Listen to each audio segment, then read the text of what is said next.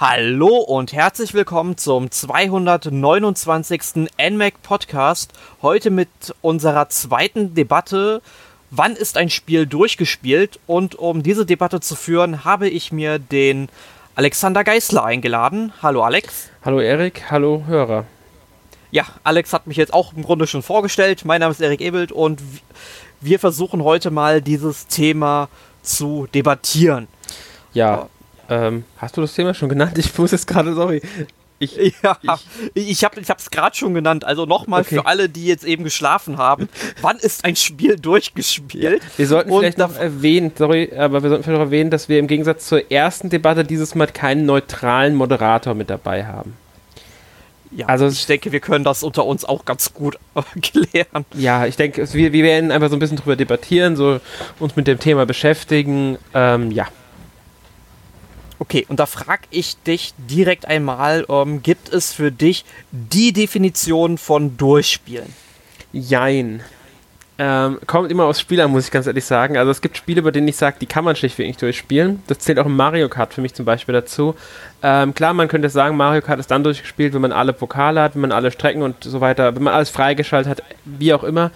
Äh, ist für mich kein Grund, das Spiel als durchgespielt anzusehen. Genauso wie bei Smash Bros. oder allen anderen Spielen, bei denen es eigentlich nur darum geht, Sachen freizuschalten. Weil äh, solche Spiele spiele ich nur just for fun. Wenn ein Spiel aber eine richtige Story hat oder sagen wir mal wirklich irgendetwas hat, was man als durchgespielt ansehen kann, dann sage ich, ja, das Spiel kann man durchspielen. Das hängt aber auch davon ab, wie man dann das Durchspielen selbst betrachtet, wann etwas durchgespielt ist für jemanden, weil da hatte jeder auch wieder ganz eigene Ansichten. Genau, da werden wir, glaube ich, dann ziemlich am Ende unserer Debatte nochmal eingehen, wie jeder von uns das so sieht. Aber du hast es eigentlich schon sehr gut auf den Punkt gebracht. Also es gibt jetzt nicht die Definition eines Durchspielens, sondern mehrere Definitionen, die nicht immer auf eine Person zutreffen mögen. Die können dann auch, also es können mehrere Personen sein, die dann eben ähm, sieht, dass das Spiel eine Story haben muss, damit man es durchspielen kann. Und andere Leute ähm, sind mit einem Spiel durch, wenn sie eben keine Lust mehr drauf haben. Wie zum Beispiel dann bei Mario Kart, was ja eigentlich ein ganz gutes Beispiel wäre, weil irgendwann hat man ja, wie gesagt, alles freigeschaltet und irgendwann möchte man das Spiel auch nicht mehr online spielen und dann kann man es ja auch beiseite legen. Es ist also wirklich ein sehr schwieriges ja, Thema. Eine Sache darf man auch nicht vergessen dabei, sind äh, zumindest bei der, bei der Switch jetzt weniger, also bei Nintendo-Konsolen jetzt weniger, aber man sollte es vielleicht nicht vergessen, bei den äh, Steam, PlayStation, Xbox die Trophäen und Achievements, also die Erfolge die machen für einige auch das Durchspielen aus. Da ist es im Grunde wichtig, alle Erfolge frei äh, also zu haben, damit man ein Spiel auch wirklich 100% durchgespielt hat. Ja, damit nennst du im Grunde schon eines der Szenarien, die wir uns heute notiert haben. Also du hast ja schon gesagt, das ist ein ähm, Phänomen, wovon Nintendo-Spieler vermutlich äh, nicht so viel haben. Ich meine, klar, es gibt auch Nintendo-Spiele, wo es solche Erfolge, Achievements etc. gibt. Ich erinnere mich da jetzt mal an Wii Sports Resort. Da konnte man bestimmte ja, ähm, Achievements sammeln, die hießen da, glaube ich, Stempel. Also wenn man da bestimmte Sportarten so und so oft ausgeführt hat, wenn man da bestimmte ja, äh, Ziele erreicht hat, dann hat man eben einen Stempel da in sein Büchlein bekommen und konnte, und so konnte man sich dann eben mit den anderen ja, Spielern auf der Konsole messen. Ja, also das fand ich eigentlich richtig nett. Genau, damals. das war so eine Art System. Es gibt solche Systeme in abgewandelter Form gibt es auch in anderen Nintendo-Spielen, zum Beispiel in Hyrule Warriors gibt es das ja. Da schaltest du, ich weiß nicht mehr, wie sie es nennen, äh, Medaillen oder so, ich bin mir nicht mehr ganz sicher, wie es genannt wird, frei. Das ist im Grunde nichts anderes als Ziele. Du bekommst dafür keine richtige Belohnung, es wird nicht äh, spielübergreifend gezeigt. Äh, es ist einfach nur für dich da, dass du nochmal zusätzlich Ziele hast, die du erreichen kannst. Die sind ganz ähm, unabhängig vom Modi und so weiter. Sowas hat Nintendo, oder sagen wir so, haben, haben Spiele auf Nintendo-Konsolen häufiger eingebaut besonders Spiele von anderen, also die von anderen Systemen portiert wurden und dort diese Erfolge hatten, Bayonetta 1 zum Beispiel hat das auch, haben dieses, also Bayonetta 2 natürlich auch, aber Bayonetta 1 war ja damals äh, Portierung, da haben sie das im Grunde einfach so integriert, dass du das trotzdem sammeln kannst. Ich weiß nicht mehr, wie sie es da nennen oder wie es da umgesetzt ist, aber sowas gibt es dann auch häufiger mal. Diese genau, spielinternen, sage ich mal, Erfolgssysteme. Genau, ein anderes Beispiel dafür wäre zum Beispiel Shovel Knight. Ähm, da konnte man ja auch Erfolge sammeln. Also es gab dann in der ja, Switch- und Wii U-Version dann einen Menüpunkt im Hauptmenü. Da konnte man dann eben, ich weiß nicht mehr, wie es hieß, Achievements oder Folge etc. pp. Man konnte das dann sehen und dann hat man eben schön aufgelistet gehabt, welche Ziele man für den und den Erfolg eben ähm, ja, ähm, erfüllen muss. Aber man hat jetzt, sage ich mal, kein Hauptkonto, wo dann eben diese ganzen Achievements gesammelt werden, wie das dann ja auf der Xbox One oder der PlayStation 4 aktuell der Fall ist oder meinetwegen auch auf Steam, Uplay und Origin, wenn man jetzt auch mal auf den PC rüberschaut. Ja, so im Grunde bei fast allen anderen außer bei Nintendo. Ja. Muss man einfach so sagen, es ist so. Das Microsoft hat mit diesem Erfolgssystem angefangen und alle anderen haben es adaptiert. Nur Nintendo ist bisher äh, davon ferngeblieben, also zumindest global System auf der Konsole. Ja, ich, ich, ich denke mal, ähm, Nintendo möchte das auch nicht unbedingt nachmachen, weil Nintendo dann schon eher möchte, dass man sich eher mit dem Spiel befasst, als, sag ich mal, ein Spiel nur spielt, um irgendwelche Achievements freizusammeln. Jetzt kann man natürlich die Gegenthese bringen, dass sich das ja jeder aussuchen kann, ob er nun irgendwie einen Erfolg hier, den ersten Feuerball geschmettert etc. pp. Äh, freischalten möchte, ob einer da Bock drauf hat oder es sein lässt. Ich meine, im besten Fall könnte man immer noch eine Funktion einbauen, dass man Achievements eben ausstellen kann oder so, oder zumindest, dass sie nicht angezeigt werden offiziell, wenn man spielt. Ja, aber wir wollen ja auch nicht zu sehr uns jetzt an Achievements aufhängen, also ob Nintendo eins braucht oder nicht. Das genau, wäre eine eigene Debatte fast schon wert. Genau, aber wären denn Achievements oder sind Achievements für dich ein Grund, um ein Spiel durchzuspielen? Nein. Also ich muss sagen, ähm, Achievements, Erfolge, wie auch immer, sind mir relativ egal. Ich habe in ein paar Spielen schon alle gesammelt. Das war dann aber eher so, ähm, weil mir das Spiel Spaß gemacht hat. Ich habe das Spiel gerne gespielt. Ich habe mit dem Spiel Spaß und habe es gemacht. Oder es war zufällig. Zufällig war es zum Beispiel bei Costume Quest. Ich glaube, da hatte ich so gut wie alles und habe dann die letzte einfach auch noch gemacht. Ähm, und bei Assassin's Creed 2 hat sich das Spielen ergeben. Ich habe das Spiel einfach so intensiv gespielt.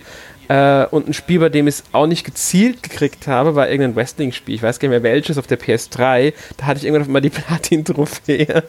war super einfach, war die zu bekommen. Heutzutage ist ja. sowas sehr schwer, aber jetzt mich hinsetzen und sagen, ich will jetzt bei diesem Spiel unbedingt eine Platin-Trophäe haben, ist mir ehrlich gesagt bei den meisten Spielen heutzutage auch ein bisschen zu blöd. Also ich habe zum Beispiel keine Lust, ein Spiel zwei, drei, vier Mal durchspielen zu müssen, also komplett durchspielen zu müssen, wenn es dann noch ein 50, 60 Stunden Spiel ist, ähm, nur um alle Achievements zu haben, das reizt mich nicht. Genauso wenig habe ich jetzt zum Beispiel Lust, äh, ein Spiel zwingend auf dem härtesten Schwierigkeitsgrad durchzuspielen. Wenn es mir dann keinen Spaß macht, dann bin ich da nicht hinterher. Wenn jetzt ein Spiel aber kommt, bei dem ich merke, okay, ich habe jetzt mit dem Spiel Spaß und die, diese ähm, Erfolge oder Trophäen, die, die reizen mich dann irgendwie, einfach weil mir das Spiel das anbietet, dann versuche ich es auch mal. Aber kann auch passieren, dass ich dann irgendwann die Lust verliere und sage, okay, weg, nee, keine Lust mehr. Zuletzt hatte ich zum Beispiel bei Nino Kuni 2 auf der PS4 diese Motivation. Ich habe es noch nicht geschafft, weil ich nicht mehr weiterspielen konnte. Aber ähm, gezielt jetzt darauf spielen, nein. Also Nino Kuni 2 auf der PlayStation 4 ist jetzt ein guter Punkt, weil das Spiel hätte ich jetzt nämlich auch noch angeführt.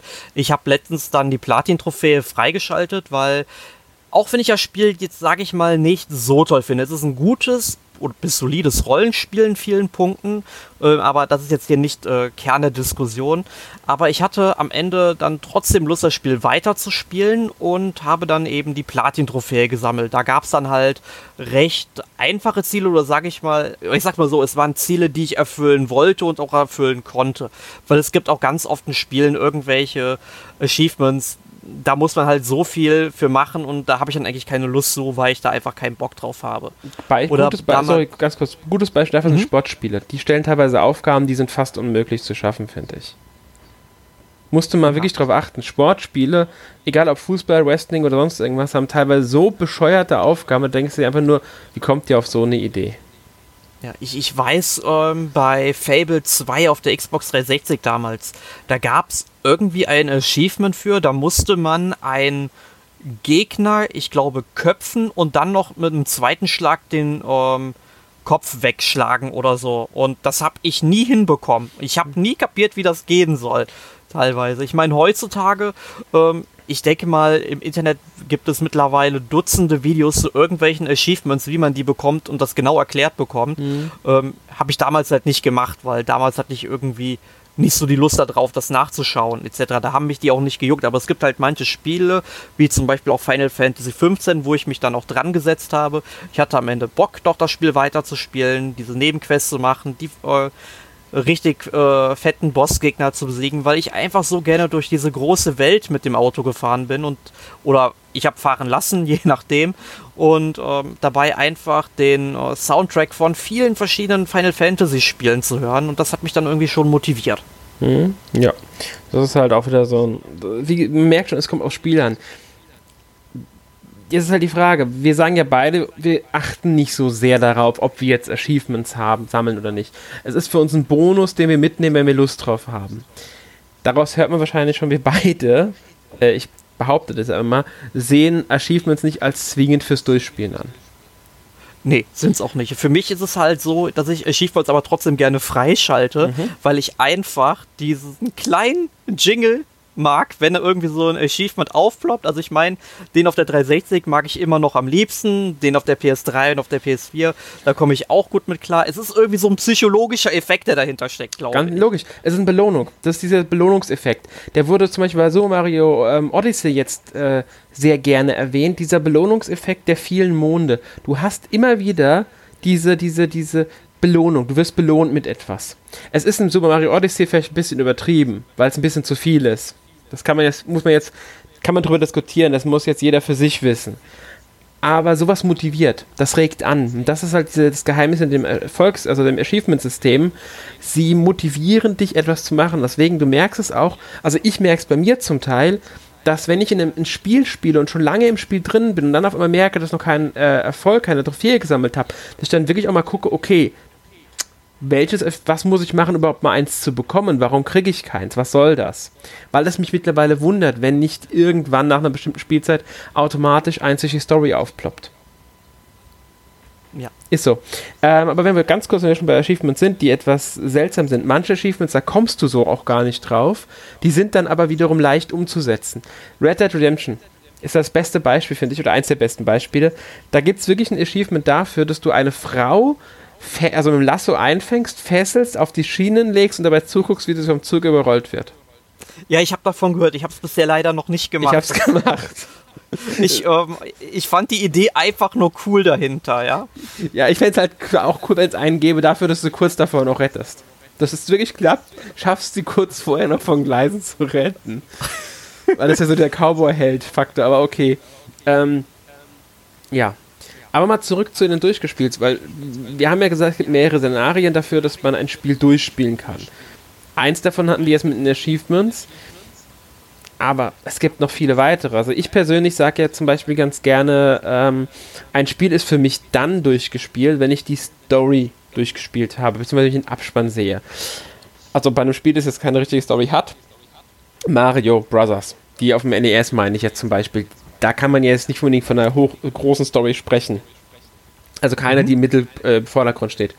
Oder jetzt einen, äh, ja, einen, einen japanischen Rollenspiel wie Nino Kuni oder so, das ja schon von der Story auch getrieben wird. Oder noch stärker einen, äh, hier, wie hier ist es, Life is Strange, was ja rein Story eigentlich ist schon.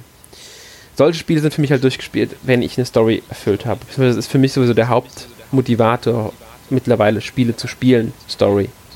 Ja, ich finde sogar, man muss ähm, differenzieren, was jetzt heißt, ähm, das Ende der Story erreicht mhm. zu haben, beziehungsweise den Abspann gesehen zu haben. Weil ich glaube, es gibt viele Spieler da draußen, sobald die das Spiel dann eben beendet haben, beziehungsweise die letzte Szene vor dem Abspann gesehen haben, der Abspann läuft dann drüber, besonders wenn das halt ein Abspann ist, wo eigentlich nur dann eben die ganzen Credits eben angezeigt werden und sonst nichts. Nicht, dass noch irgendwelche schönen Artworks präsentiert äh, werden, wie das denn heute der Fall ist. Aber denken wir mal so zurück an die, ähm, ja, obwohl, man kann nicht sagen, in der Super Nintendo-Zeit, dass es da nur langweilige Abspende gab. Da gab es auch wunderschöne Abspende, muss man ganz klar sagen.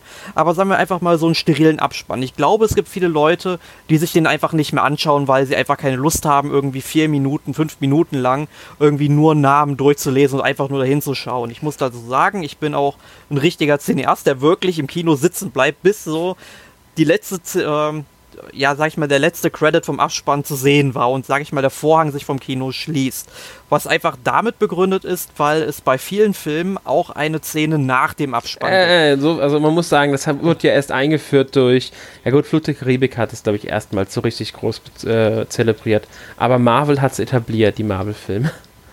Ja, äh, gut, Marvel, da kenne ich mich jetzt nicht so ja, aus, aber ich finde halt äh, dieses ähm, Phänomen, das kann man halt auch auf Spiele übertragen. Ja, es da ja auch in Spielen. Assassin's Creed genau, 1 zum Beispiel. Ich, ich, ich möchte ich möcht sogar noch viel früher ansetzen, also um einfach mal wieder so die Brücke zu ähm, japanischen Rollenspielen zu schlagen. Ich meine, wenn man sich auf dem Super Nintendo mal ähm, Lufia 2 anguckt mhm. und nach dem Abspann einfach mal so drei Minuten sitzen bleibt, ungefähr, vielleicht sind es auch fünf, ich weiß es nicht mehr genau, dann kommt da einfach nochmal ähm, ein, man sieht halt noch einen Dialog, man weiß so nicht zwischen welchen Charakteren, aber so wie ich weiß, hat er, glaube ich, da mit Lufia 1 zu tun, der ja im Grunde nach Lufia 2 spielt. Mhm. Und, oder wenn man sich Secret of Evermore anschaut, dann, wenn man drei Minuten da sitzen bleibt, man hat den Endboss besiegt und ja, ist jetzt vielleicht ein Spoiler so, man sieht danach den Endboss, sage ich mal, ähm, nochmal, dass er jetzt wieder irgendwas anderes austüftelt. Mehr möchte ich dazu nicht sagen, falls jemand das Spiel noch nicht gespielt hat und es noch spielen möchte. Oder halt ähm, Terranigma zum Beispiel. Also wir hatten ja sicherlich im ähm, Super Nintendo Rollenspiel Podcast Nummer 1 mal darüber gesprochen. Ähm, dass es halt eine Szene nach dem Abspann gibt, wo dann eben auch nochmal eine der Hauptfiguren zu sehen ist. Und das finde ich ist dann natürlich auch noch so ein Teil der Story in gewisser Weise, weil ja die Geschichte auch in gewisser Weise offen gelassen wird, dass man eventuell irgendwann noch eine Fortsetzung dazu bekommt. Und das gehört dann ja theoretisch auch noch zur Story. Ja, natürlich ist. Da stimme ich jetzt zu. Ähm, deswegen habe ich ja auch gesagt, Story, Ende der Story erreicht, beziehungsweise ähm, halt den Abspann gesehen. Ich meine damit jetzt im Grunde einfach nur, man hatte im Grunde den letzten Endboss besiegt, die Story ist beendet, man kennt den Ausgang der Geschichte. Wie das dann ist, ist je natürlich Spiel ist spielspezifisch. Das hängt jeweils vom Spiel natürlich ab dann wieder. Ähm, da muss man, das muss man individuell dann wieder betrachten.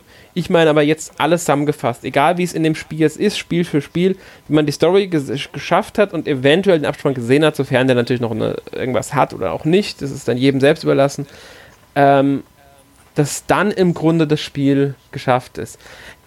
Die große Frage dabei ist natürlich, wie ist es mit alternativen Enden?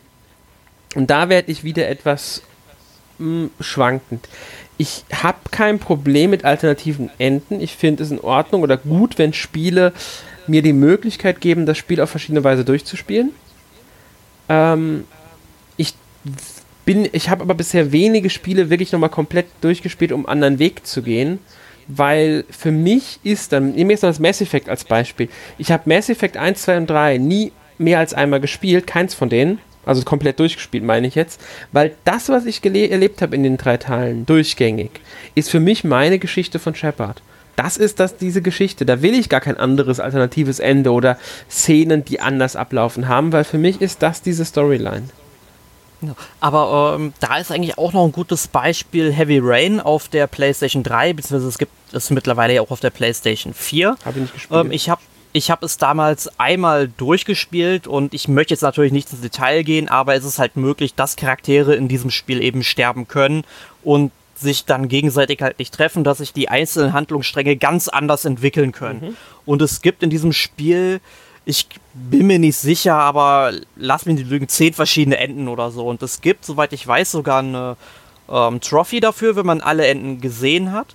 Und lustigerweise sagt dann ausgerechnet einer der Entwickler, dass Heavy Rain eigentlich ein Spiel ist, das man nur einmal spielen sollte, weil das dann eben die Geschichte ist, die man auch wirklich dann erlebt hat und mit diesem Spiel in Verbindung bringen mhm. möchte, um sich vielleicht mit anderen drüber auszutauschen. Da frage ich mich natürlich, okay, warum macht ihr dann so eine Trophäe da rein, wenn es eigentlich nicht eure Intention dabei ist? Das ist vielleicht die Intention von dieser einen Person, aber wenn das Studio oder wer auch immer im Studio der dafür verantwortlich ist, ist ja der Meinung vielleicht, nein, wir wollen den Spielern auch einen Anreiz dafür geben, alles zu spielen, weil Eben. Es sollen ja auch die belohnt werden, die im Grunde das dann doch noch mehrmals machen. Finde ich persönlich fragwürdig, weil ich ja solche Achievements nicht mag.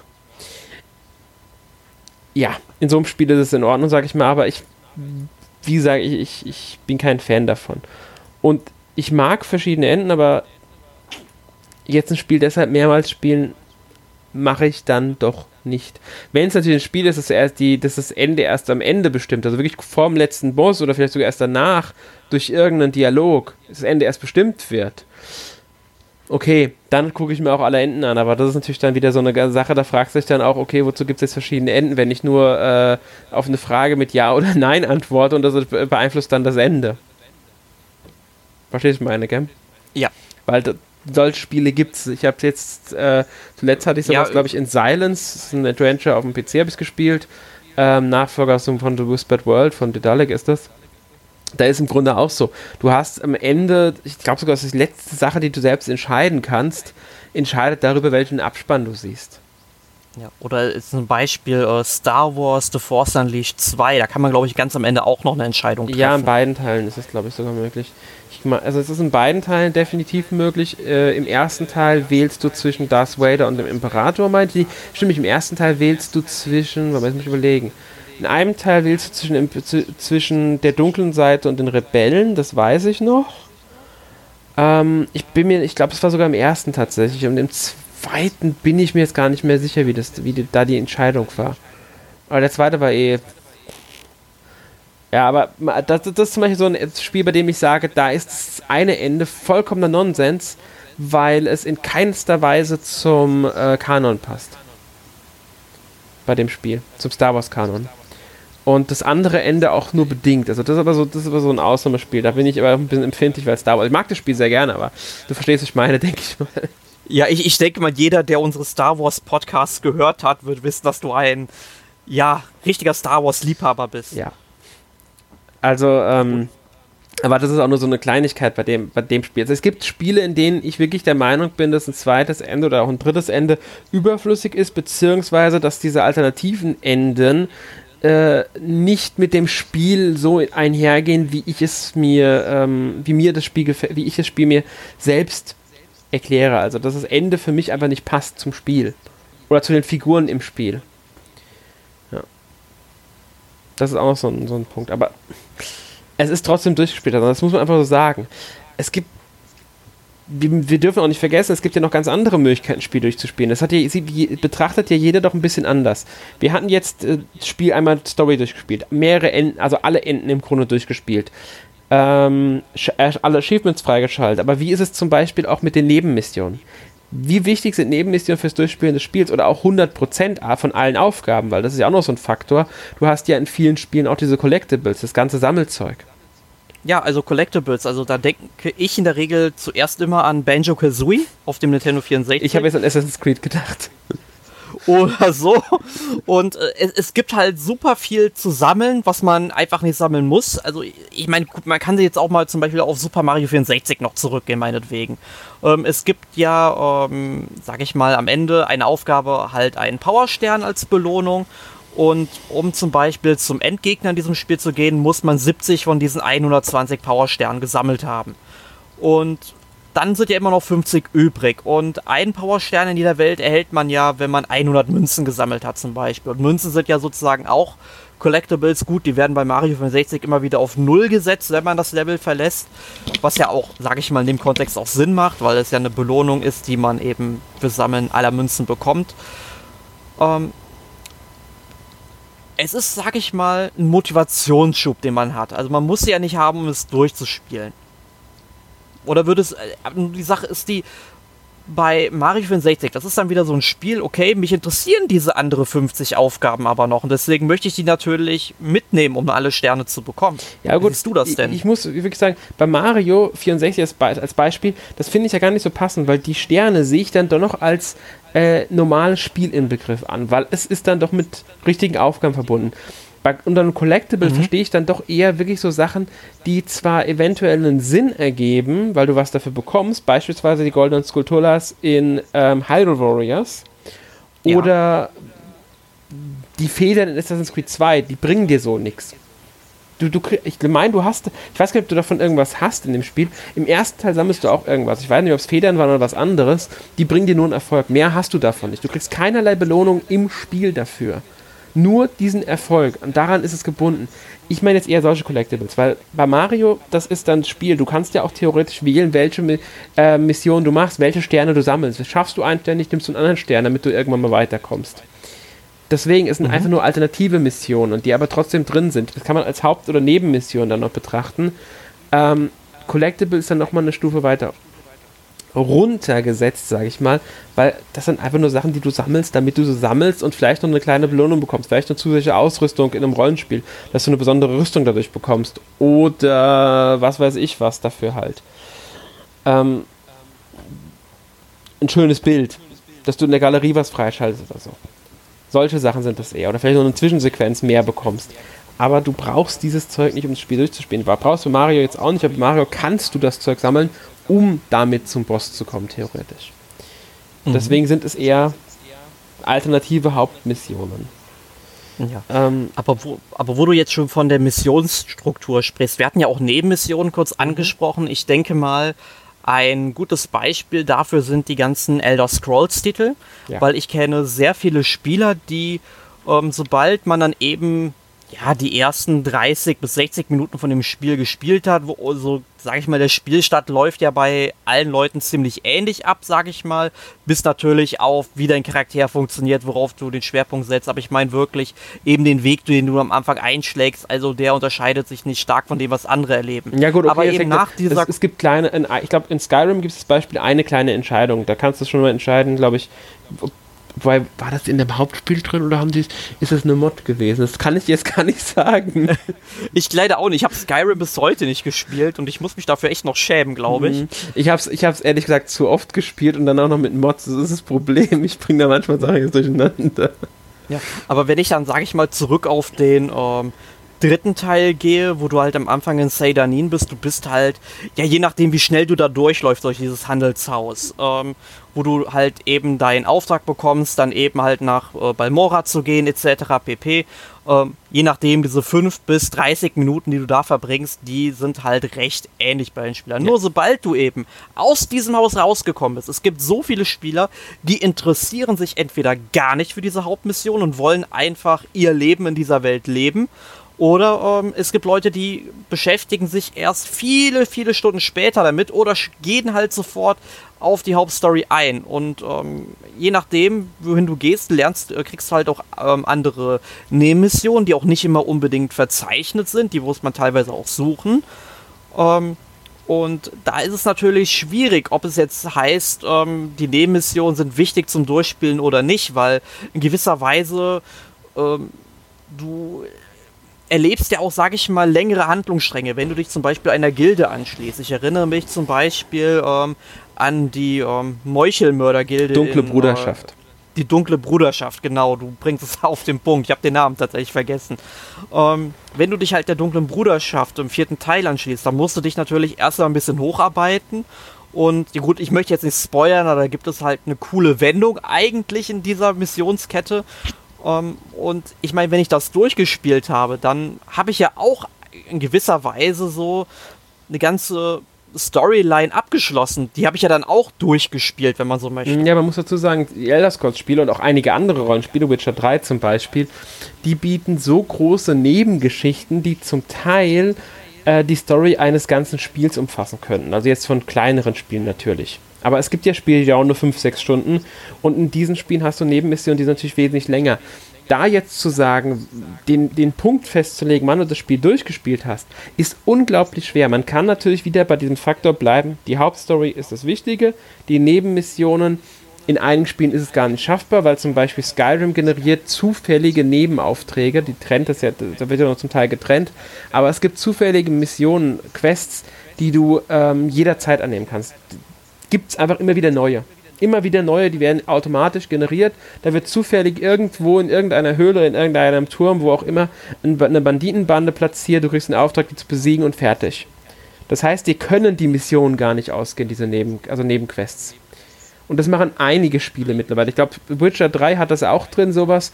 Dragon äh, Age äh, Inquisition hat das auch drinnen. Ähm, ich bin mir gar nicht sicher, hatte Final Fantasy 15 nicht auch so Missionen?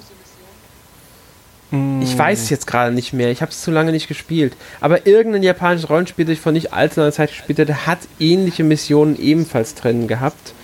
Ähm, Nino Kuni 2 war es definitiv nicht. Da bin ich mir sehr sicher. Ich weiß es gerade nicht mehr. Aber solche. Also, es, es, gibt, sage ich mal, neben Spiel ein paar Missionen, die aufeinander aufbauen. Mhm. Ähm, wenn du halt eine Mission erfüllt hast, bekommst du vielleicht zwei, drei Stunden später, dann, wenn du weiter im Spiel vorangekommen bist. Du meinst jetzt Nino Kuni 2? Genau. Ja, ja das weiß ich. Nee, stimmt, siehst du, da gibt es auch so Aufgaben. Diese Aufträge, die du nehmen kannst, für die du dann diese speziellen Münzen bekommst. Besiege so und so viele Gegner, bring mir von dem Item so und so viele. Genau, und damit kriegst und dann mit den Münzen kannst du dann wieder neue Charaktere, sag ich mal, oder halt Gegenstände freischalten für, ja. für, für dein Schloss und die laufen im Schloss rum und haben eventuell dann auch noch eine Nebenaufgabe genau. für dich. Das aber, ist also alles miteinander verknüpft. Aber du kannst jederzeit neue von diesen Aufträgen sammeln. Deshalb ist es unmöglich, alle Nebenaufgaben und seins und diese Aufträge zu schaffen. Die normalen Nebenquests, ja, das ist in Nino Kuni kein Problem. Aber wie gesagt, im Spiel wie Skyrim ist es fast unmöglich. Das ist halt dann auch wieder vom Spiel abhängig, inwieweit man das überhaupt reinzählen kann. Ähm, ja, nur so, um das zu erwähnen. Also, das ist halt, halt wir, wir, kommen immer wieder zurück zu der Frage, ähm, wann ist es durchgespielt? Und das ist ja die Hauptfrage, die wir heute stellen. Man merkt schon, es ist zum Teil auch wirklich von der eigenen Sichtweise abhängig. Das ist einfach so. Und ähm, was wir ja auch noch im Vorfeld äh, uns überlegt hatten, als eine Möglichkeit, ein Spiel durchzuspielen, was ist mit den Schwierigkeitsgraden? Muss man alle Schwierigkeitsgrade gespielt haben, um ein Spiel durchzuspielen? Das ist echt eine gute Frage. Es gibt ja je nachdem, bei manchen Spielen, wenn man die auf einem höheren Schwierigkeitsgrad durchspielt, äh, eventuell sogar nochmal ein geheimes Ende. Ja, zum Beispiel. Was, das da, hat, das was dann, was das ähm, Ende vielleicht nicht unbedingt umschmeißt, vielleicht sogar erweitert, also was storyrelevant sein könnte, falls irgendwann mal ein Nachfolger zu dem Spiel erscheinen sollte und dieses, dieser Nachfolger sich darauf äh, bezieht, dann ist es natürlich wieder problematisch, ob man jetzt nun alle Schwierigkeitsgrade äh, wirklich ähm, ausprobiert und die Spiele darauf durchgespielt haben muss. Ja, genau. Siehst du, da sprichst du wieder so einen Faktor an, mit dem ich ein Problem habe. Ich bin der Meinung, dass ein Schwierigkeitsgrad keinerlei Einfluss auf die Geschichte haben sollte oder auf das, was der Spieler erlebt. Der Schwierigkeitsgrad sollte wirklich nur die Herausforderung ausmachen, mhm. weil jeder Spieler die Chance haben soll, das Spiel durchzuspielen. Klar, Spieler, die auf dem höheren Schwierigkeitsgrad spielen, sollten irgendwo eine Belohnung dafür bekommen. Das kann man in Ausrüstung ausdrücken. Man kann es in den sogenannten Achievements und Erfolgen ausdrücken. Aber es sollte niemals Einfluss auf die Story und die Aufträge bzw. Quests haben, die man bekommt, weil jeder Spieler das komplette Spiel, den kompletten Inhalt in, ähm, mitnehmen können soll. Und es gibt Spieler, die aus verschiedensten Gründen einfach nicht so gut sind. Es ist einfach so. Manche haben, sind mhm. besser in Spielen als andere. Das ist einfach ein Fakt. Genauso wie manche in Sport besser sind als andere. Das ist einfach ein Faktor, der immer mit reinspielt. Manche sind schnell mit den Fingern am Controller, andere eben nicht so schnell. Ich war früher schneller, als ich heute bin. Ähm, ja, und, und guckt jetzt zum Beispiel, wenn man mal gerade bei den Schwierigkeitsgraden sind, wenn man sich die jüngsten Ableger der Fire Emblem-Reihe anguckt, also zum Beispiel alles, was ab Awakening, glaube ich, kam, ja wo, wo sie eben diesen Phoenix-Modus eingebaut haben. Weil normalerweise ist es in Fire Emblem ja so, falls jemand unserer ich Hörer das eben nicht gespielt haben sollte, dass ein Charakter, wenn er stirbt, eigentlich unwiderruflich äh, verloren ist. Permadeath, der taucht dann der, der, taucht dann zwar in der Story noch auf, nimmt aber dann nicht mehr an den Kämpfen teil. Und mit diesem neuen Phoenix-Modus ist es so, dass er dann für den Rest der, ähm, ja, äh, für den Rest der Schlacht, äh, sage ich mal, auf, ähm, dann zwar weg ist, aber danach wieder ausgewählt äh, Ich glaube, das ist jetzt ganz richtig. Ich glaube, der Phoenix-Modus, den gibt es, glaube ich, erst seit Echoes. Und das ist ein dritter Modus, den sie eingeführt haben. Also es gibt, es gibt den normalen Modus, es gibt den einfachen Modus, bei dem kommen Charaktere am Ende einer Schlacht wieder zurück. Also wenn man die Schlacht gewonnen hat, sind sie wieder da, bis wenn man die Schlacht verliert, kann man sie trotzdem weiterverwenden. Ähm, im Phoenix-Modus ist, glaube ich, so, dass sie so nach einiger Zeit innerhalb der Schlacht sogar wieder zurückkehren. Gen genau, da war was. Genau ja. das wollte ich nämlich gerade sagen. Das, und das, das, ist eigentlich eine super Idee gewesen, ja. denn äh, die Spiele waren teilweise wirklich knackig, das mhm. muss man sagen, auch wenn ich ähm, Awakening und ähm, eines der Fates-Spiele auch wirklich noch äh, mit Permadeath durchgespielt habe. Sprich, ich habe dann eine Mission neu gestartet, wenn einer gestorben ist. Aber das hatte ich, also bei ähm, hier bei Echoes hatte ich irgendwann einfach keine Lust mehr darauf. Ich meine, gut, irgendwann waren meine Charaktere so stark, dass ich, dass die halt sowieso nicht mehr gestorben sind. Aber äh, trotzdem, ich wollte dann einfach noch die Story erleben und äh, weil so eine Schlacht dauert, besonders im späteren Verlauf des Spiels, einfach mal so ein bis zwei Stunden und ich habe dann eigentlich keine Lust mehr gehabt, wenn da mal einer gestorben ist. Und ich bin halt so ein Perfektionist im Grunde, ähm, die ganze Schlacht nochmal von vorne zu spielen. Ja, das ist für mich der Grund gewesen, weswegen ich schon in Awakening angefangen habe, mit diesem Modus zu spielen. Ich kannte es noch von den vorherigen Teilen und hatte sehr schlechte Erfahrungen mit Shadow Dragon auf dem DS gemacht, das Remake vom ersten Teil. Ich habe es irgendwann einfach nicht mehr weitergespielt, weil ich nur noch genervt ja. war ähm, ich fand den Schwierigkeitsgrad einfach zu heftig in Verbindung mit Permadeath und das hat mir einfach keinen Spaß mehr gemacht. Ich bin ganz ehrlich, ich spiele ungern, also ich spiele seltenst auf dem höchsten Schwierigkeitsgrad. Ich spiele meistens auf normal. In manchen Spielen sogar auf einfach. Hängt vom Genre ab, bin ich ganz ehrlich. Manche Genres bin ich schlichtweg nicht so gut, was daran liegt, dass ich Genre nicht so oft spiele oder so. Ähm, und manchmal kommt es mir auch oft, ich bin, ich spiele am liebsten die Story. Mir kommt es auf die Story an. Ein bisschen herausfordernd darf gerne sein. Ich will aber nicht frustriert werden, weil ich will, wenn, wenn ich spiele, will ich auch ein bisschen entspannen können dabei und was erleben. Und deshalb, das ist für mich halt auch der Grund, weswegen ich die Schwierigkeit gerade ganz klar nicht als Hintergrund für ein durchgespielt ansehe und deshalb auch nicht mag, wenn ein Spiel jetzt sagt, Story-Elemente kriegst du nur im bestimmten Schwierigkeitsgrad geboten. Am besten finde ich es persönlich, wenn ich Schwierigkeitsgrad jederzeit wechseln darf. Wenn ich einfach hingehen darf und sagen darf, okay, ich fange jetzt auf dem Schwierigkeitsgrad hoch an, merke mir ist zu schwer, ich gehe auf normal runter oder ich merke mir ist normal zu einfach, ich gehe einen Schwierigkeitsgrad höher. Jederzeit. Wenn ich das jederzeit wechseln darf, wie ich gerade will, ist es für mich, fällt es mir am besten, weil das mache ich dann auch gerne mal. Dann wechsle ich auch mal. Ähm, meistens in höheren als in niedrigeren Schwierigkeitsgrad. Ähm, einfach weil ich dann die Wahl habe jederzeit. Ja, aber es gibt ja leider Spiele, bei denen das nicht möglich ist. Ja, viel zu viele. Da, aber, aber man wird dann zum Glück am Anfang noch darauf hingewiesen. Ja, das ist wenigstens etwas. Aber ja, aber es ist halt wirklich kein Ersatz zu dem, was du dir wünschst und ich auch befürworten würde. Ja. Und ja, mit dem mit durchgespielt hat es für mich halt überhaupt nichts zu tun. Ähm, ja. ja. Genauso wenig mit dem Durchspielen haben für mich äh, perfekte Bewertungen zu tun.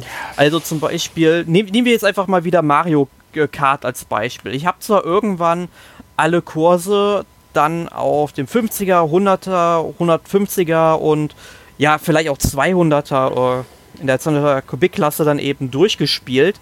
Ähm, hab dann überall meine, ähm, ja, meinen Goldpokal, hab vielleicht nicht unbedingt immer die besten Bewertungen von, keine Ahnung, mit 60 Punkten oder wie viel es am Ende dann sind. Ähm, aber für, man kann halt genauso gut sagen, dass es halt, wenn man sich jetzt nur auf die Einzelspielerfahrung ähm, ja, konzentrieren würde, dass es eigentlich auch schon durchgespielt wäre, wenn ich jeden Kurs durchgespielt hätte einmal. Ja, wenn man es so nehmen will. Ich sehe ja bei Mario Kart als Eben. Beispiel, ist überhaupt kein durchgespielt. Für mich ist einmal ein Spiel des Spieler aus Spaß und der Freude. Ich habe zum Beispiel bei Mario Kart 8 äh, Deluxe die meisten Grand Prix noch überhaupt nicht äh, im Einzelspieler gespielt. Ich spiele das Spiel, wenn überhaupt, meistens online oder mit einem zweiten Spieler. Der Battle-Modus ist für mich da das Maß aller Dinge. Ähm, welches ich spiele Der ist auch wirklich großartig. Ja, der ist super. Welche spiele ich aber jetzt Also auf der Switch, muss man sagen. Hm? Auf der Switch muss man sagen, ja, auf natürlich. der User ja noch eine Katastrophe. Ja, ich rede jetzt auch, deswegen auch Deluxe, das muss man dazu sagen. Äh, ah ja, stimmt, hast du gesagt. Ja, welches Spiel gut ist, als Beispiel dafür, aber perfekte Wertung ist zum Beispiel Hyrule, Hyrule Warriors oder Fire Emblem Warriors ähm, weil da kriegst du ja Missionsbewertungen auch zum Teil. Die können natürlich im Abenteuermodus Einfluss auf deine ähm, Belohnungen haben, aber ich bin der Meinung, du musst nicht überall zwingend jetzt den A oder S, ich weiß nicht, was der höchste Rang jetzt gerade ist, haben, um dieses Spiel durchgespielt zu haben. Du brauchst nicht jetzt die, die, die Non-Plus-Ultra-Bewertung. Meiner Meinung nach.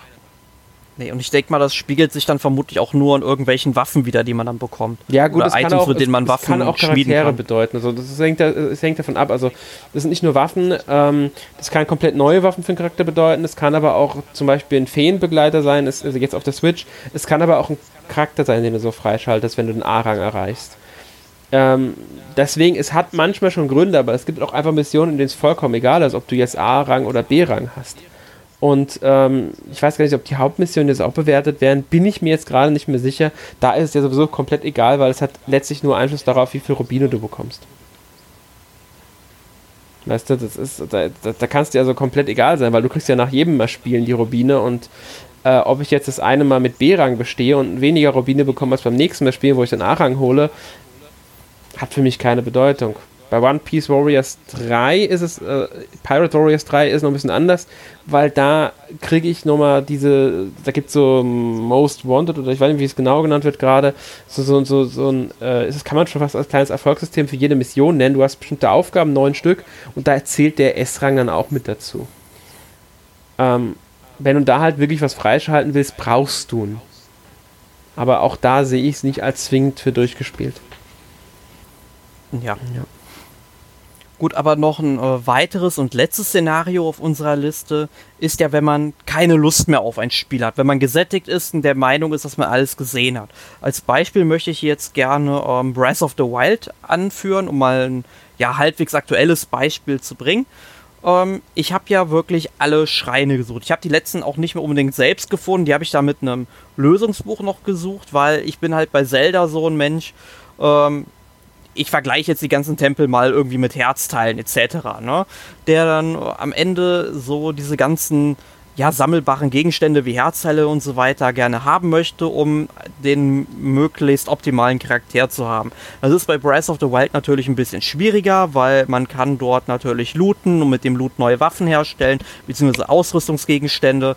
Ähm, und das sieht das Ganze für mich immer so ein bisschen die Länge. Also ich habe am Ende die, alle Schreine gesehen, ich habe dann auch die Story durchgespielt, sprich diese, ich weiß nicht, 12 oder 14 Orte da entdeckt, die für die Story wichtig sind und dann die vier, ähm, wie nennen die Titanen, ja, wie hießen die? Die vier Titanen. Genau, die, die vier Titanen dann eben ähm, ja besucht und bin dann eben halt zum Endboss gegangen, habe den halt platt gemacht und dann habe ich von dem Spiel auch wirklich alles gesehen und es danach kein einziges Mal mehr angerührt. Aber dann gibt es so Menschen wie Emil bei uns in der Redaktion, die dann, weiß ich nicht, 300 Stunden in dieses Spiel stecken, weil sie einfach durch diese Spielwelt laufen und immer und überall an verschiedenen Ecken noch Neues entdecken, ja, was einfach so in der Landschaft halt rumsteht. Mag es eine Ruine sein, wo eine Schatztruhe drin ist oder eine Höhle, die man erkunden kann, meinetwegen. Und ich denke halt nur, ja, das sind halt schöne kleine Details, aber die brauche ich nicht unbedingt, um dieses Spiel als durchgespielt zu betrachten. Für mich reicht es jetzt einfach, ich habe die Story durchgespielt, ich habe von dem Spiel so viel gesehen, wie ich wollte und ich meine, man hat es ja in Dutzenden Podcasts schon gehört, ich bin kein großer Fan von Breath of the Wild und ähm, das ist einfach kein Spiel, das unbedingt für meinen Geschmack gemacht worden ist. Und es gibt leider, was heißt leider? Ich meine, es gibt halt sehr viele, die dieses Spiel mögen. Und ich meine, bei unserer Partnerseite Nintendo Online gab es ja in den letzten Wochen immer so ein Bracket, wo die ganzen ähm, Spiele halt gegeneinander angetreten sind. Und da hat am Ende irgendwie Breath of the Wild im Finale von den besten Nintendo-Spielen, oder was das war, gegen Ocarina of Time 52 zu 48 Prozent gewonnen ich verliere da irgendwie immer den Glauben an die Menschheit, aber äh, ist jetzt auch nicht so das Thema hier.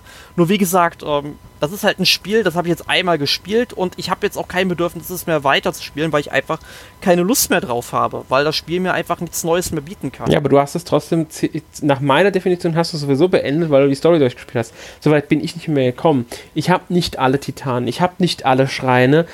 Äh, und habe keine Lust mehr drauf momentan und spiele es nicht weiter und sehe es für mich als erledigt momentan an.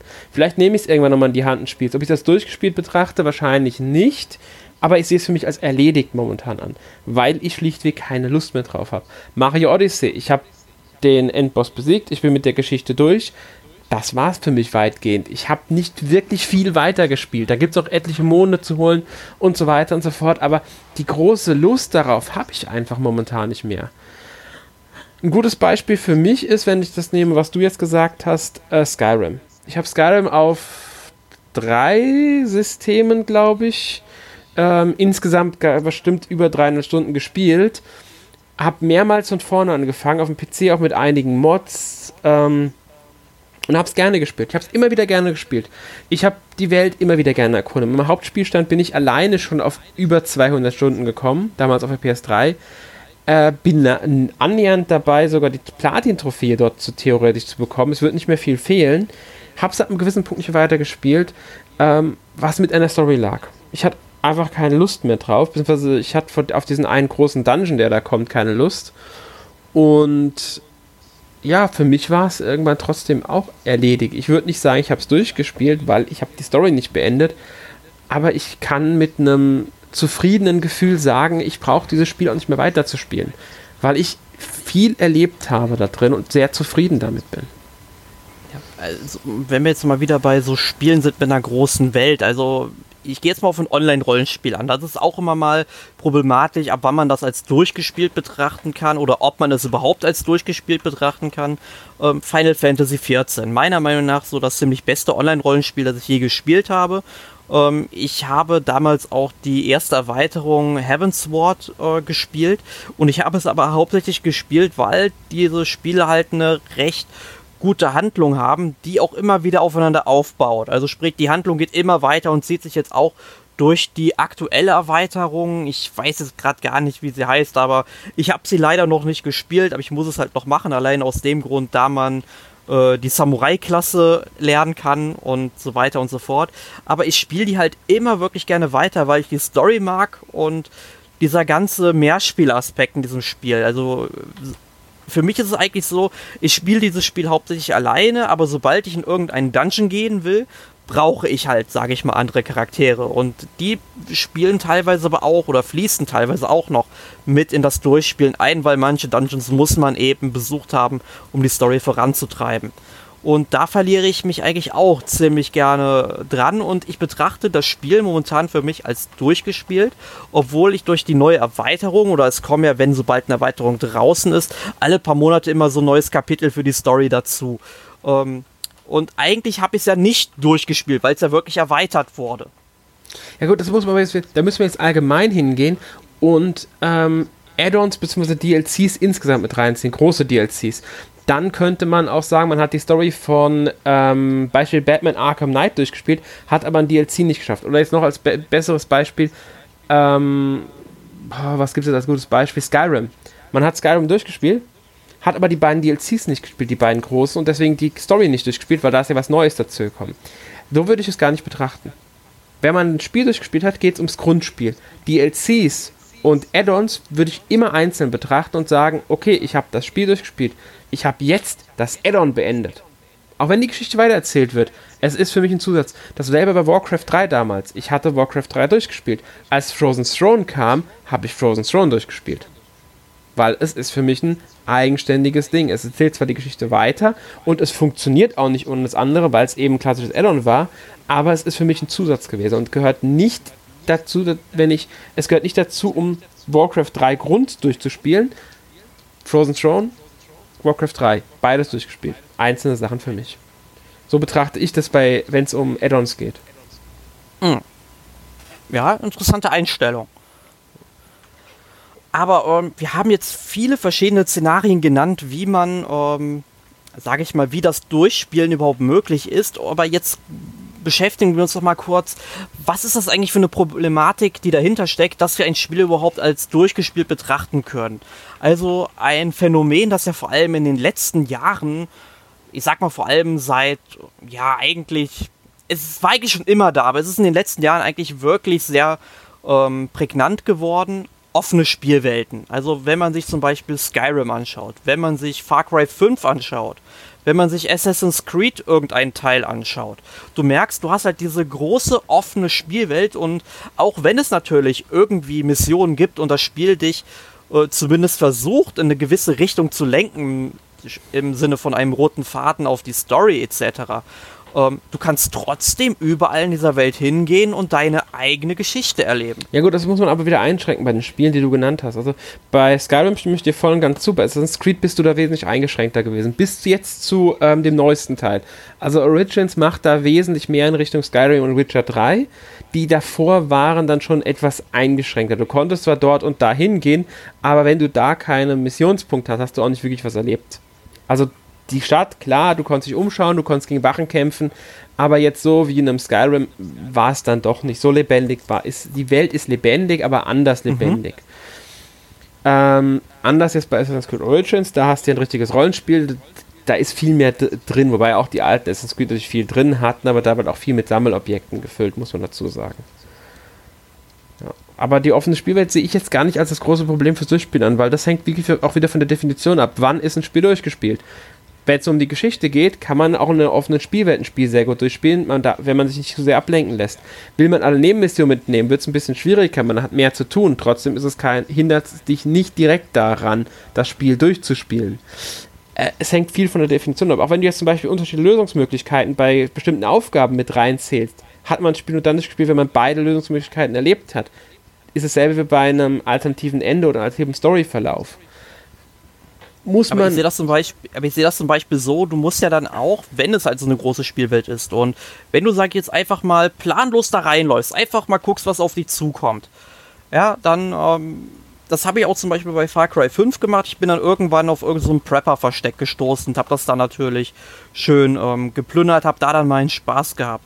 Aber ich meine, wenn ich das immer so mache, dann, ich sage jetzt mal in Anführungszeichen, vergeude ich ja auch sehr viel Zeit. Und wenn ich ein Spiel 50, 60 Stunden irgendwann gespielt habe und mich dann auch noch nicht mit der Hauptmission beschäftigt habe, wenn wir jetzt mal auf diese Definition des Durchspielens wieder zurückgehen wollen, dann breche ich das Spiel an der Stelle ja auch irgendwann ab, weil ich keinen Bock mehr habe. Ja gut, aber das ist halt, da können wir auch wieder aufführen, ähm, die eigene Ansicht, beziehungsweise die eigene ähm, Zufriedenheit mit dem Spiel. Mhm. Dass man im Grunde sagt, man ist vom Spiel gesättigt genug und für einen selbst reicht das, um das Spiel als durchgespielt zu betrachten. Das zählt da dann mit rein. Also ich würde eine offene Welt wirklich nicht als direkten Hinderungsgrund sehen. Ich würde allgemein sagen, es gibt wenig Hinderungsgründe, jetzt direkt um ein Spiel durchzuspielen, es sei denn, es sind Bugs ähm, oder wenn man, also allgemein sind eigentlich Bugs oder halt, wenn es ein Spiel ist, das du schwierig durchspielen kannst. Zum Beispiel, weil es kein richtiges Ende gibt. Dann ist aber auch wieder die Frage, hat man nicht trotzdem irgendwann einen Punkt erreicht, an dem man das Spiel durchspielt? Beispiel Online-Rollenspiele.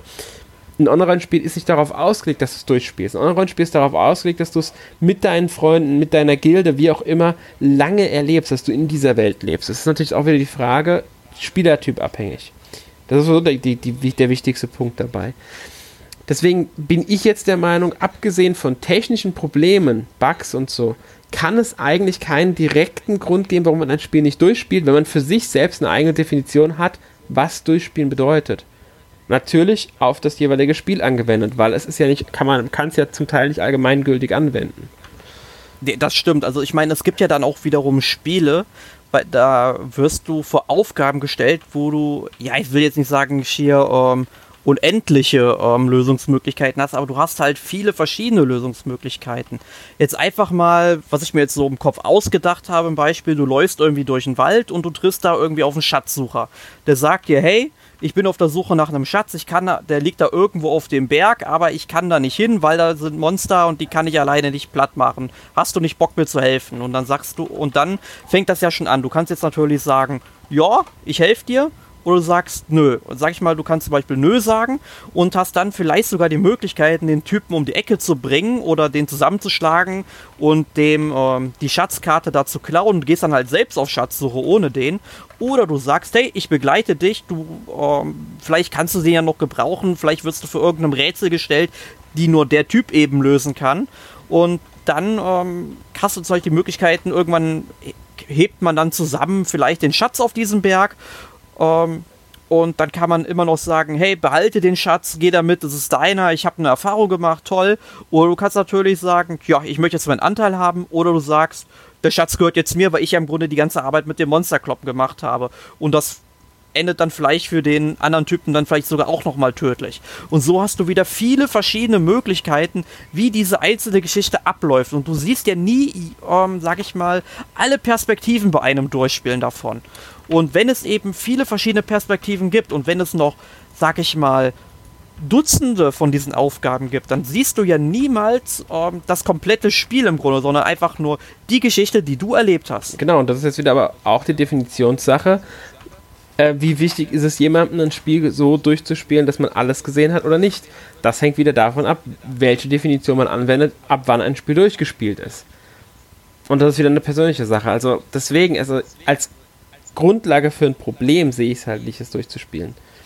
Ähm, weil es halt von der eigenen Meinung abhängig ist in dem Sinne. Äh, auch bei deinem Beispiel jetzt halt, weil wenn ich es jetzt so gespielt hätte, wäre ich im Grunde mit meinem Weg wahrscheinlich zufrieden. Ich würde sagen, das war mein Weg, den habe ich gewählt und so ist meine Story. Klar gibt es Spiele, bei denen ich sowas trotzdem nochmal spiele. Skyrim habe ich ja, wie gesagt, mehrmals angefangen und verschiedene Sachen ausprobiert, verschiedene Wege gemacht trotzdem hast du es irgendwann halt, sagst du auch irgendwann, okay, das ist jetzt die, wenn jetzt ein Spiel ist, bei dem du jetzt nicht so, bei Skyrim schaffe ich jedes Mal einen neuen Charakter, also die Charakter eine eigene Geschichte für sich. Aber was, mich was für ein Beispiel eignet sich jetzt? Ähm, Witcher 3 nehme ich jetzt mal als Beispiel. Du hast einen vorgefertigten Charakter, du erlebst die Geschichte von Geralt. Nee, noch besser Mass Effect, weil da habe ich es ja wirklich. Ich habe meinen Shepard, den habe ich mir erstellt, das ist mein Shepard. Den begleite ich durch drei Spiele. Ich habe im ersten Teil die Entscheidung getroffen, einen bestimmten Charakter zu retten, dadurch stirbt der andere. Das ist für mich jetzt so gegeben. Wenn ich jetzt den zweiten Teil anfange und aufgrund gewisser Gegebenheiten gezwungen bin, dass dieser andere Charakter überlebt hat, ja, hat mir Probleme bereitet, ehrlich gesagt. Weil ich habe im zweiten wirklich nochmal angefangen, hatte halt diesen, mit dieser Möglichkeit nicht meine eigenen Sachen zu erstellen, weil das kostet ja Geld auf der PC und der PS3, äh, um dieses Ding zu haben, dass du das frei machen kannst, wenn du den Vorgang nicht gespielt hast. Und das hat mir nicht gepasst. Ich wollte in dem Moment nicht diesen Charakter, ich wollte den anderen haben. Weil das ist für mich einfach meine Story gewesen. Und ähm, da fehlt mir dann sogar das Interesse. Selbst wenn ich nochmal durchspiele, würde ich wahrscheinlich so handeln, dass ich diesen einen Charakter, den ich immer gerettet habe, wieder retten würde. Schon, schon allein, weil er mir sympathischer ist, aber das ist auch, weil das für mich meine Story ist. So kenne ich Mass Effect, so will ich Mass Effect erleben. Auf das andere habe ich dann oft keine Lust. Das Mass Effect ist ein extremes Beispiel, muss man sagen, weil es auch mit dem Sympathiebonus zusammenhängt. Ähm, es gibt Spiele, in denen es anders ist. Bei Witcher habe ich zum Beispiel tatsächlich äh, einen ganzen Abschnitt nochmal neu gespielt, weil ich mit dem Ausgang von meiner Entscheidung nicht zufrieden war.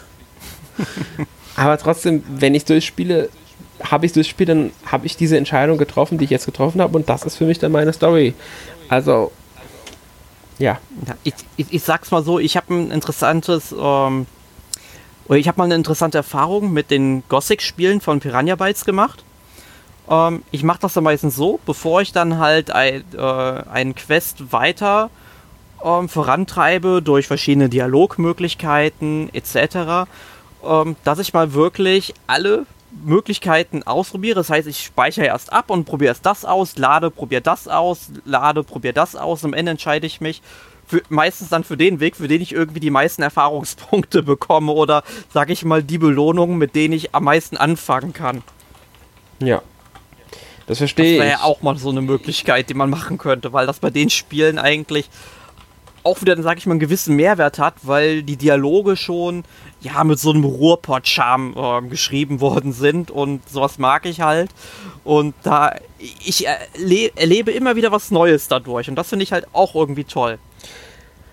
Stimme ich sogar zu. Also das, es gibt Beispiele, ähm, in denen man sowas auch mal gerne rumprobieren kann und gucken kann, was gefällt einem, was gefällt einem nicht. Aber auch das ist dann wieder eine persönliche Entscheidung dabei, die da ähm, halt mit reinzählt. Und auch das kann natürlich Einfluss darauf haben, ob man ein Spiel durchgespielt hat. Wie gesagt, es gibt auch Spiele, bei denen ich bestimmt mehrmals durchspielen würde, um verschiedene Varianten zu sehen, verschiedene Enden zu sehen. Einfach weil ich ähm, wissen will, inwieweit sich was verändert hätte, wenn ich mich jetzt an Stelle A anders entschieden hätte.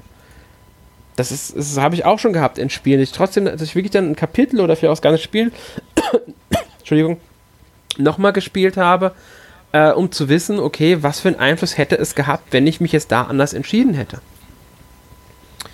Aber das ist halt, wie gesagt, auch spielabhängig. Tja. Aber was halt auch wieder ein wichtiger Punkt ist, um mal wieder zurück zu den Achievements zu kommen, ähm, es gibt dann zum Beispiel Spiele wie ähm, Uncharted, irgendein Teil. Und es ist ja in der Regel so, dass es sehr lineare Spiele sind. Das heißt, wenn man also irgendeinen Spielabschnitt verlassen hat, kommt man in der Regel, es gibt natürlich Ausnahmen, nicht mehr zu diesem zurück. Und wer Uncharted schon mal gespielt hat, der weiß ja, dass am Wegesrand immer mal wieder ja, so kleine Artefakte aufleuchten, die man eben sammeln kann.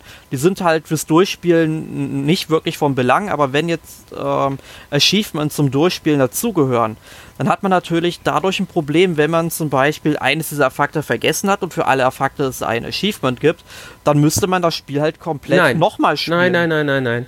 Das muss man bei äh, äh, Uncharted nicht. Bei Uncharted hat man die Möglichkeit, jedes Kapitel, nachdem man es einmal gespielt hat, äh, einzeln wieder anzuwählen. Okay, aber man muss es halt zum Teil nochmal spielen. Das ist, so. ja, das hast du aber in vielen Spielen, in denen es solche Sammelobjekte dann gibt. Also das ist, das ist ein Standard, das zählt dazu in Collectibles dazu. Und da ist halt dann auch wieder die Frage, ähm, braucht man alle Collectibles, um ein Spiel durchzuspielen, beziehungsweise muss man alle Achievements haben? Das ist wieder jedem selbst überlassen. Das ist halt wieder diese, diese, diese große Frage, die wir ja sowieso gestellt haben. Wann ist ein Spiel durchgespielt? Und da muss halt jeder wieder für sich entscheiden, wie einem wichtig einem das ist, die Dinger zu sammeln. Weil man direkt jetzt davon was haben, ist ja nicht der Fall. Man hat ja nicht keinen kein Vorteil dadurch, dass man die jetzt alle sammelt.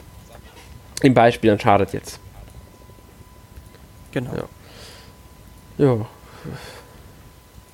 ich denke mal, wir haben an dieser Stelle auch so mal diese ganze Problematik, dass es eigentlich immer dann auf den eigenen Spielgeschmack ja doch irgendwie zugeschnitten ist, was jetzt ähm, Durchspielen bedeutet, ja eigentlich zu Genüge erklärt. Wie ist denn jetzt eigentlich genau deine Meinung, wann ist ein Spiel durchgespielt? Man hat ja schon gehört, dass du vor allem ein Vertreter bist vom Ende der Story im Grunde, dass dann ein Spiel als beendet betrachtet werden kann. Ja, also für mich ist in meisten Fällen ist es tatsächlich so, wenn ich äh, die Geschichte beendet habe, ähm, ist für mich das Spiel durchgespielt. Also es muss natürlich für mich auch das passend in allen Faktoren sein. Also es gibt Spiele, bei denen ich die Nebenmission als sehr wichtig ansehe, Witcher zum Beispiel, weil die zum Teil wichtige Faktoren der Geschichte oder der Umgebung miterzählen. Du brauchst sie nicht zwingend, um die Geschichte durchzuspielen. Ich finde aber, dass sie einfach wichtige Aspekte mit einbringen, die dann doch eine äh, große Rolle spielen. Ähm, aber im Allgemeinen kann man sagen, für mich ist ein Spiel dann durchgespielt, wenn ich das Ende gesehen habe. Ein Ende muss ich dazu sagen. Es ist nicht zwingend notwendig, alle Enden zu sehen. Ähm, wobei es natürlich auch äh, sein kann, dass ich mir trotzdem mehrere Enden anschaue oder so. Äh, es gibt Ausnahmen, Spiele, bei denen ich der Meinung bin, es gibt kein Durchspielen. Mario Kart, äh, diverse Sportspiele, ähm, ja, mir fallen jetzt gerade keine besseren Beispiele ein, aber es gibt Spiele, bei denen ich halt einfach der Meinung bin, da gibt es kein richtiges Ende für mich persönlich. Da ist es mir egal, ob ich jetzt alle Fahrer freigeschaltet habe, alle Kämpfer freigeschaltet habe oder wie auch immer. Das sind Spiele, Spiel just for fun. Das ist fertig. Da brauche ich das, sowas gar nicht. Ähm, und dann gibt es Spiele, bei denen ich persönlich irgendwann einfach genug habe, bei denen ich dann sage, okay, jetzt habe ich für mich dieses Spiel abgeschlossen, weil ich ähm, gesättigt bin, um dieses Wort mal zu wenden. Und das reicht mir jetzt. Ob ich das Spiel jemals wieder anfasse, weiß ich dann oft nicht. Äh, kann sein. Vielleicht spiele ich es dann sogar nochmal durch. Muss man, äh, ist dann immer so ein Faktor.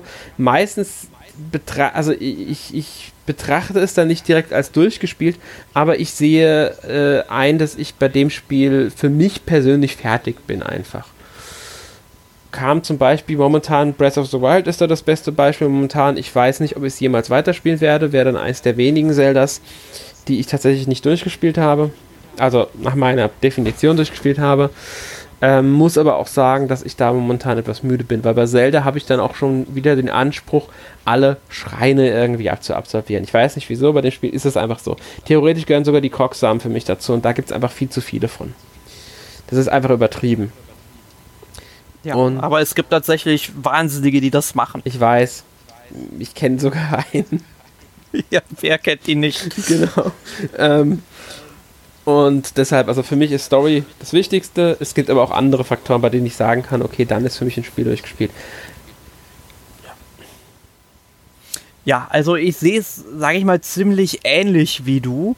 Also für mich ist ein Spiel wirklich durchgespielt, wenn ich das Ende der Story erreicht habe und was ich in der Regel noch dazu zähle, ähm, dass ich alle wichtigen Nebenmissionen gemacht habe, weil es gibt natürlich auch hier Ausnahmen, weil es gibt Nebenmissionen, auf die habe ich einfach keinen Bock, weil ich teilweise auch nicht die Voraussetzungen eventuell dafür erfülle und dafür noch wieder andere Sachen müsste, wie, äh, machen müsste, wie zum Beispiel in ähm, ähm, Oblivion war das ein gutes Beispiel. Man musste in der Diebesgilde irgendwann in den Kaiserpalast rein und da oben sind halt irgendwelche ähm, Weisen, die sind zwar alle blind, die können einen nicht sehen, aber die haben dafür natürlich ein gutes Gehör.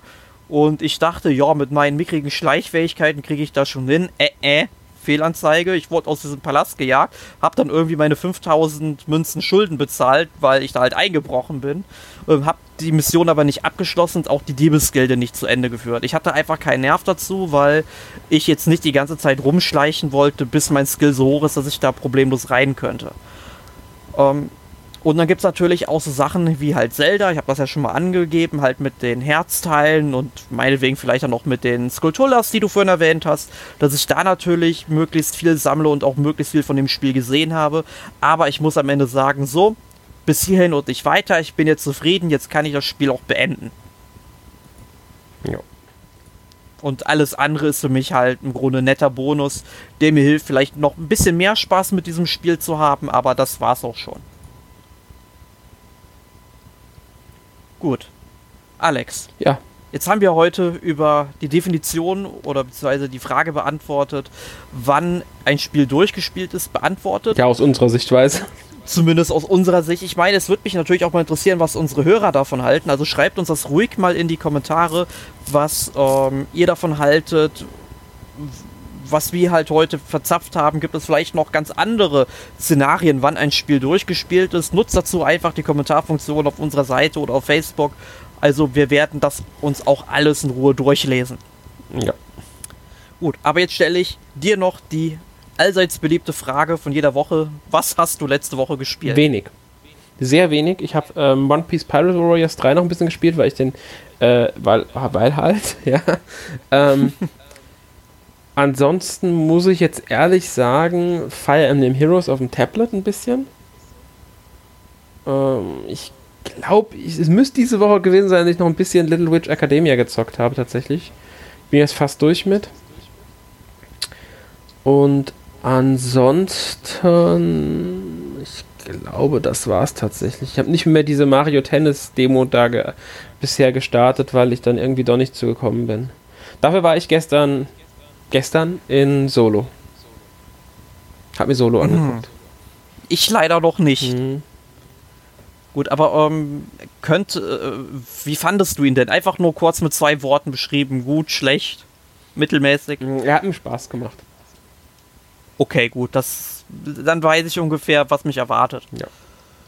Ähm, könntest du denn One Piece Pirate Warriors 3 für mich so als One Piece-Fan empfehlen? Ich meine, ich habe zwar die ersten beiden Teile auf der PS3, habe es aber bis heute nicht durchgespielt. Ich meine, Teil 3 habe ich sogar auf, für die PS4 schon gekauft, aber ich habe die bisher nicht angerührt. Du magst One Piece?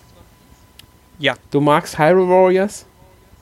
Ich mag Warriors allgemein. Das ganze Ja, okay, dann hast du es schon. Das Spiel, also es erinnert mich an vielen Punkten sehr an Hyrule Warriors, speziell jetzt. Ich habe jetzt die anderen absichtlich rausgeklammert, weil es, ähm, wie du so gerne sagst, ein Warriors Light ist. ähm, nee, es erinnert mich wirklich stellenweise sehr, äh, schon etwas an Hyrule Warriors, hat natürlich ein paar andere Faktoren noch. Ähm, macht Spaß, ist halt im Grunde ein Musou-Spiel mit One Piece. Erzählt die Geschichte tatsächlich von Anfang an nochmal also du beginnst wirklich ähm, mit äh, dem Beginn der One Piece Story. Genau, aus dem Manga oder Anime? Weil ich glaube, der Manga setzt ein bisschen vorher noch ein. Das kann ich dir jetzt so nicht sagen, weil ich die Manga-Reise überhaupt nicht kenne. Oh, oh, okay, ist es so, dass ähm, Ruffy am Anfang dann halt auf dem Schiff trifft und dann kurz danach schon äh, Zorro kennenlernt? Also ist, man muss dazu sagen, es wird teilweise wird die Story mit Texten erklärt. Ähm, es wird nicht alles in Zwischensequenzen dargestellt. Der Anfang ist äh, die Szene, in der ich, ich glaube, Ruffy von, wie heißt der, Shanty? Der Captain, der Rothaarige da.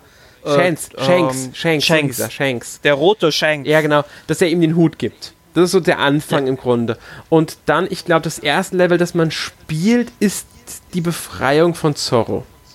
Okay, weil genau das mit dem, ähm, mit dem Hut im Grunde, das wird halt im Manga, kommt das glaube ich ziemlich am Anfang und ähm, ich also ich habe den Manga nicht wirklich gelesen, aber ich weiß, dass das so ziemlich am Anfang ist und eigentlich beginnt, also die Anime-Serie beginnt tatsächlich dann mit der Befreiung von Zorro in Episode 2 oder 3 oder so. Mhm. Also wie gesagt, aber okay. sie überspringen ein paar Sachen. Also der erste Kampf ist wie gesagt gegen Zorro, im zweiten kämpfst du gegen diesen Clown-Captain, dessen Namen ich schon wieder vergessen habe. Captain Buggy! Genau. Das sind so die ersten beiden Missionen, die, da kann man sich ein bisschen dran orientieren, denke ich. Und ähm, vieles wird mit Texten halt erklärt. Ja, aber ich denke mal, das Spiel wird mir dann gefallen. Ja. Ich meine, ich bin jetzt bei Folge, lass mich nicht lügen, 430 oder so. Ich meine, ich habe noch ein bisschen vor mir. Ich habe noch drei oder vier DVD-Boxen hier mit äh, One Piece. Also ich habe noch was zu tun demnächst, wenn ich mal wieder Zeit habe. Mhm. Ähm, aber gut. Ja, dann ja. jetzt die Frage an dich. Was hast du denn letzte Woche gespielt? Äh, auch nicht so viel. Ich habe hauptsächlich an Hausarbeiten für die Uni geschrieben. Ich habe mich an vormodernen japanischen Texten versucht zu übersetzen und bin kläglich dran gescheitert. Also ähm, auch da unser ähm, Dozent, der grandiose Professor Dr. Zöllner, nochmal eine ähm, extra Stunde mit uns Edo-Grammatik gemacht hat. Ähm, ich tue mich damit echt schwer und mal gucken, wie ich das so hinkriege.